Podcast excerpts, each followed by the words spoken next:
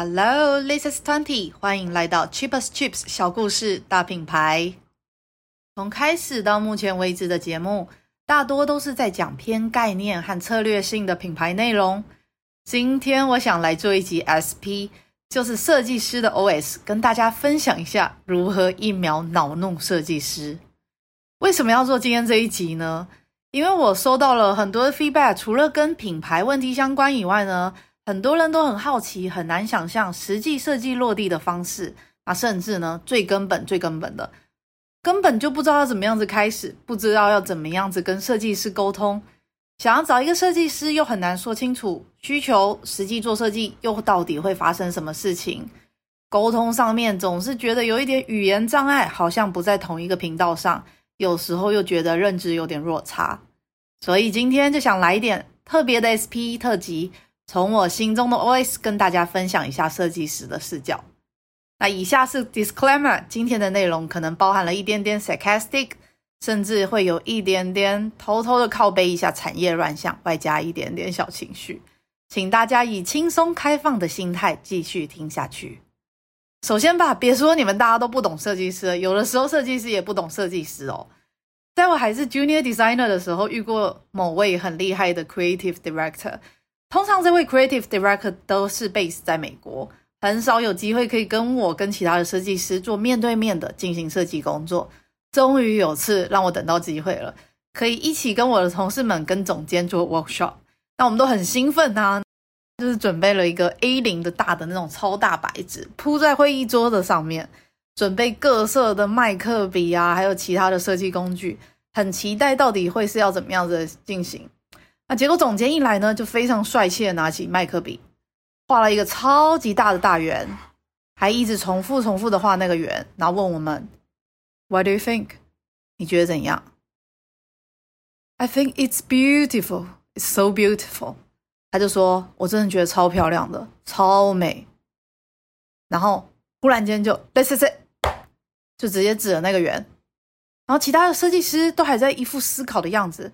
我真的是觉得怀疑我是谁，我在哪，然后就结束了，真的就结束了哟。那他后来还有其他的会议要进行，会议之后呢，我就跟其他的资深设计师拿着一张原级风格的白纸，自行的往下发展，然后做出整季的全新的设计。那大家想象一下，我也很难呐、这位总监真的是业界非常有名，也很有能力的艺术家。每次讨论跟设计的过程，我都觉得很有趣、很好玩。但是过后，我真的是也不知道要干嘛。那个时候，我就是太年轻、太嫩了，不知道要怎么样子引导出我需要的资讯。所以你们真的不孤单。沟通障碍这件事情呢，我懂，我真的懂。这根本就不是跟是不是设计师有关，应该是跟双方、跟那个人有关。初期工作的时候呢，我也是常常需要通灵，才会知道老板跟客户的心理。是在想什么？他们到底要的是什么？后来陆陆续续工作之后，才发现，关于沟通呢，想要更有效、更快速的进行对话，真的是需要互相了解彼此的视角，尝试共情对方的心态，顺着彼此的毛给他摸下去。当然，每一个设计师的视角跟感觉都不太一样，所以我就以我个人第一视角分享给大家参考一下。就我个人遇到的案件里面呢，总和可以归类三个大的情境。那这些三个大的情境真的是非常的母汤，会让人家白眼啊，或者是捏爆自己的腿才能够忍住不掐对方的。那我从最轻微的开始来讲好了，到底又是哪三种情境？要怎么样子的去避免？又或者是遇到之后要怎么样子解决呢？第一个呢，就是设计感。到底什么是设计感啊？我现在问十个人，绝对会有超过十种答案。我的朋友有的时候会跟我开点 inner joke 的小玩笑，故意想要激怒我，就讲这三个字，然后我就会假装很生气。其实设计感这三个字并不会让我或其他设计师感到生气，甚至如果你对我的作品评价是设计感不够，也不会让我觉得 offended。这通常只是一个很常见的开头。那当然嘛，设计感这个词呢，其实真的是蛮普世、蛮常见，诶，也真的是蛮顺口的啦。这么多人要的设计感，肯定大家的要求也都不太一样。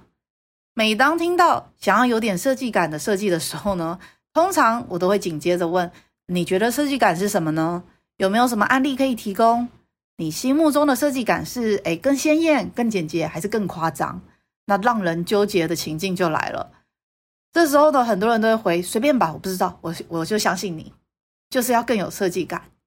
那 OK，我理解了。之后我就用我理解的方式去进行。很多时候呢，就是哎，这不是我要的，不对。那有没有人是那种每次问要吃什么，然后就说随便给我来点好吃的，然后就是你不管提议什么或者是形容什么，他都不要，一样，真的就是一样，这就是真正的困扰点。是这样子的，就主题来说的话，设计跟感觉的确是很主观，也很抽象，有的时候的确是很难形容。如果你有需要要去跟设计师沟通，最好的办法就是拿出各种案例，搭配各种类型的比喻，来去表达你自己心中的感受跟喜好。有的时候也不是只有需要你要形容出、讲出你要的、你喜欢的，有的时候讲出你不要的、不喜欢的，也是一个非常重要的资讯。以我自己的方法来说的话，我会提出几个简单的问题，透过问题，然后来去引导出需要知道的一些方向。例如，在做品牌视觉的时候呢，我就会问客户，请你讲出三个形容词来去形容你的品牌，可以说是聪明、好用，也可以讲高效率或是贴心，什么都可以，就是三个形容词来去形容。第二个是，如果不考虑钱，也不考虑有任何其他的困难的话呢，那列举一个世界上任何一个知名的名人来去代表你们品牌的气质，有点像是找个代言人一样。最后一个呢，可能是以风格跟产品价格为切入点，举出任何一个你喜欢或者是你想要成为的一个品牌，可以是同品项，也可以是不同品项的。这个问题其实蛮好笑的哦，如果不提供切入点的话，很容易得到的答案一半以上会是要说要当爱马仕，另外一半的话呢，就是会讲其他精品品牌，真的是很爱跟我开玩笑诶，各位老板。总结刚刚上面的几个问题之后得到的答复，这样子我就会有足够的资讯往下进行有设计感的设计。大家不要怕，设计师会因为你提供的资讯变得绑手绑脚的。其实越有限度的设计，反而是越能够。越精确，找到你的喜欢的东西，然后做得越到位。像是家里的装潢，比起你要说，哎，我喜欢整体感觉空间很大、很通透，又可以很安全、很有效的隔出区域，避免潮湿。那你不如直接说出来，你想要的就是开放式的厨房，还有干湿分离的厕所。如果你不知道这些名词的话，直接拿出具体的参考图，就会省掉很多的时间。这样的设计不会让你最终的产出长得一模一样，只会根据你的喜好去做调整，更快速的往你希望的方向进行推进。如果你坚持就是一定要讲设计感啊，但是又不定义你心目中的设计感是什么的话，也可以，当然没有问题。最有可能的就是你收到福袋的概念，喜不喜欢就要靠一点运气了。接下来呢，第二种情境，第二种。让人瞳孔放大，需要掐自己大腿的情境就是随便画一画就好了呀，你随便画画就很棒了。那这个是这样子的，之前有几个客户算是我的忠实客户了，几次配合下来，对我的产出都很满意。配合了这么多次，那我也算是非常了解他们的喜好，常常没聊两句呢，我就猜到他们要什么了。即使是在没有工作的时间情况下呢，有看到什么适合他们的案例，我也都会自己默默的记录起来。那在这样子的情况下，就是每次他们有需求的时候呢，我做起来真的是蛮顺手的，也可以信手拈来。那通常也是可以很快速的交件达标。最早刚开始合作过一两次之后呢，那客户总是会没忍住就跟我说：“哎呀，你实际工时好像都比预期短哎。”这样子的话，收费是不是可以调整降低一下？还是说你可以多提供我几个方案，多让我看看，那把剩下的时数都用完好了？最直接的回答是，当然是不可以啊。不过我当下肯定是会用其他语气跟沟通方式去正面的回答。今天要讨论的就是这样的心态，这个逻辑呢，真的是蛮常见的。那但是对双方来说都是很吃亏又很不合理的。以案件来去讨论，假设一个月的专案原定中间有几个交件的时间节点，还有每一次交件之后多少天内要给到我 feedback。通常客户来来回回思考跟决策的时间，绝对是会比表定的还要再更长一点。所以从 schedule 上面来看的话，也绝对是会压缩到我实际做设计的时间。这是很常见也很可以理解的状态。那我早就已经预先考量到这些状况了，即使延长给到 feedback，也都是会在是我预定的时间 buffer 之内，然后我会尽力全力的赶上所有的表定交件时间。这个时候客户的心态就是会觉得，哎，算一算比原定还要花更少的时间再去做设计，那从这个切入点来看的话，是不是就很亏啊？那其实当然不是，更理性的一点去评估分析，每一个专案最重要的。就是要在时间内做好预设目标的事情。如果可以在时间内，甚至是比预期的时间更短就达成目标的话，这样不是很省你的时间吗？这个计算逻辑更像是在搭计程车，设定好目的地之后呢，最终的价格里面包含了起跳价，还有里程，还有车速，还有延至的计时。用这个大家都很熟悉的日常消费，是不是就很好理解啊？你希望司机带着你绕路，还是舒舒服服的用最快的速度到达目的地呢？如果你想要要求多去几个目的地，又或者是中途想要改目的地，可以吗？当然可以啊，没有问题。要包行程还是要包车，只要谈妥需求跟价码，全部都非常欢迎哦。设计师的产出过程呢，的确是比较软性，也是很抽象，有的时候花的时间比较少，就真的就是灵感来了就很快。那有的时候花的时间再多呢，也不一定很顺手，或者是也不一定是最终最最好的一个成效。越短的时间内做出你很满意又很喜欢的产出，真的是一个非常理想的状态。背后靠的是设计师在你看不到的工作时间以外呢，累积的能力还有隐形的成本。就像是我在不工作的时候，会花很多时间在看展览，还有记录各个新的案件，还有新的素材。像是我现在还正在录 podcast 给大家宣传宣导品牌的概念，真的就是没有一个人是随随便便就可以让人家满意的，所以千万不要有这个想法。那最后一个情境呢，也是最恼人的情境，让人又爱又恨的，那就是钱。所有的关系都一样，跟钱有关的事情呢，总是很容易会有争执。既然有这么多潜在的风险。那干脆摊开来讲，把可能遇到的问题都先讲一讲嘛。当个设计师，谁没遇过几个跟金钱相关的困扰？最常见的呢，就是不付钱，而且不付钱还分好几种。有一种呢是找你做不付钱，另外一种呢是不找你做，当然也不付钱。那我知道听我 podcast 的人，除了品牌客户，还有很多是设计师，还有其他的艺术工作者。我跟大家都一样，初期的时候也不知道怎么样子签约，怎么样子谈，怎么样子做报价。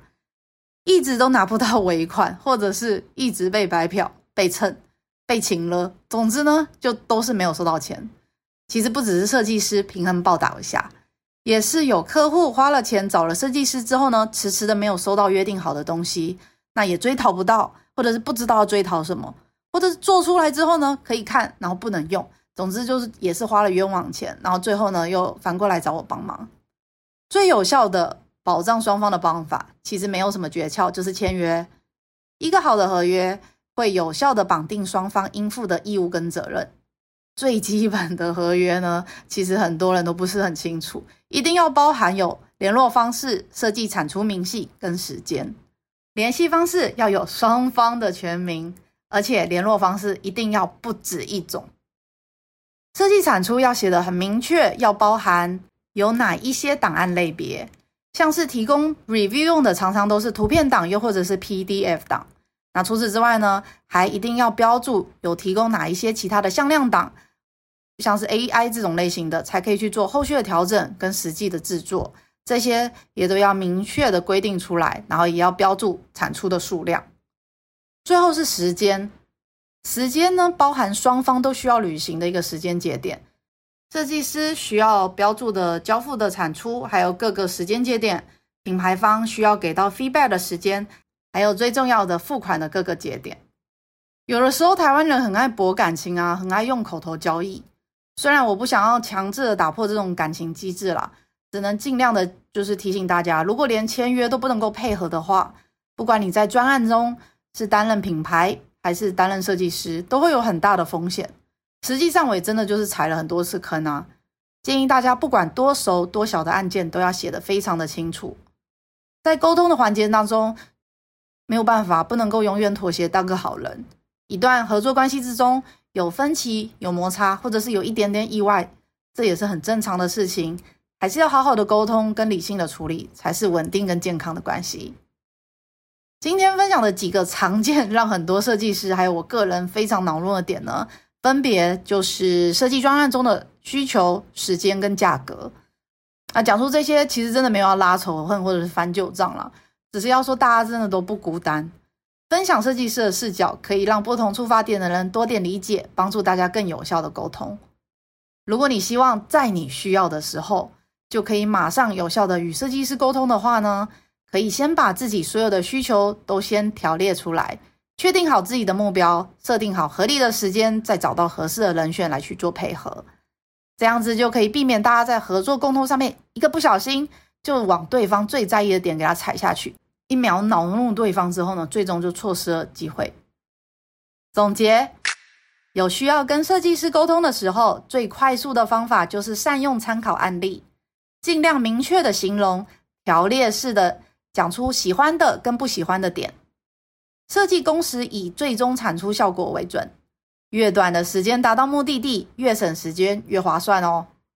设计合约要包含双方联络人两个以上的联络方式，还要明确的标出产出项目数量，还有应用的档案形式，配合所有交付的时间，还有最重要的付款时间。